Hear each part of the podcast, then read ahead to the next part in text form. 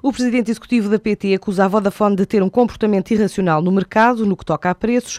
A acusação foi feita durante a conferência telefónica com analistas para explicar resultados, na qual Zainal Bava atribuiu o comportamento a parte da quebra do que aconteceu no mercado móvel, incluindo no que a PT agora designa de segmento pessoal.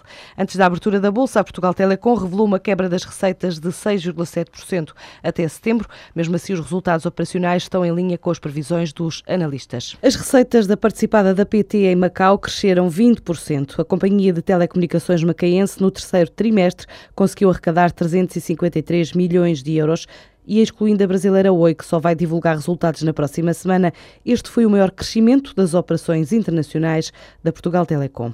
Já a operadora angolana, a Unitel, onde a PT tem uma parceria com a empresária Isabel dos Santos, com 25% do capital, fechou o trimestre com receitas de 1,1 mil milhões de euros, ou seja, mais 13,7%. As receitas da operação na Namíbia registaram um crescimento de 19,7%. Já na Cabo-Verdiana CTV, as receitas não cresceram, atingiram os 59 milhões. Na operação de São Tomé, o crescimento foi de 1,7% e na Ásia, a Timor Telecom cresceu 9% para os 41 milhões de euros.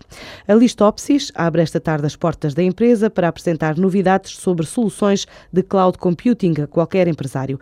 Esta tecnológica portuguesa, especializada em comercialização de soluções empresariais, pretende desmistificar o conceito da nuvem, chamando gestores e mostrando formas de otimizar negócios em tempo de crise, reduzir despesas ou transferir custos fixos para operacionais. A explicação é dada por Laurentina Gomes, administradora da Listopsis. Nós pretendemos desmistificar e, apresentar aos nossos clientes quais são os benefícios que as empresas podem ter ao optarem por uma solução de cloud computing. E queremos também dar a conhecer aos nossos clientes o que é que a Listopsis pode fazer por eles, nomeadamente desenvolver um projeto de consultoria dentro das organizações para podermos estudar qual é a infraestrutura tecnológica dos clientes e aquilo que lhe podemos propor como uma solução vantajosa para as empresas, nomeadamente quer ao nível portanto, de uma melhoria substancial das, das suas aplicações e da sua infraestrutura que é também ao nível da redução de custos, que é hoje uma premissa não é, em todos os negócios. A Listopsi espera terminar o ano com uma faturação na ordem dos 5 milhões de euros. Esta empresa atua no mercado português,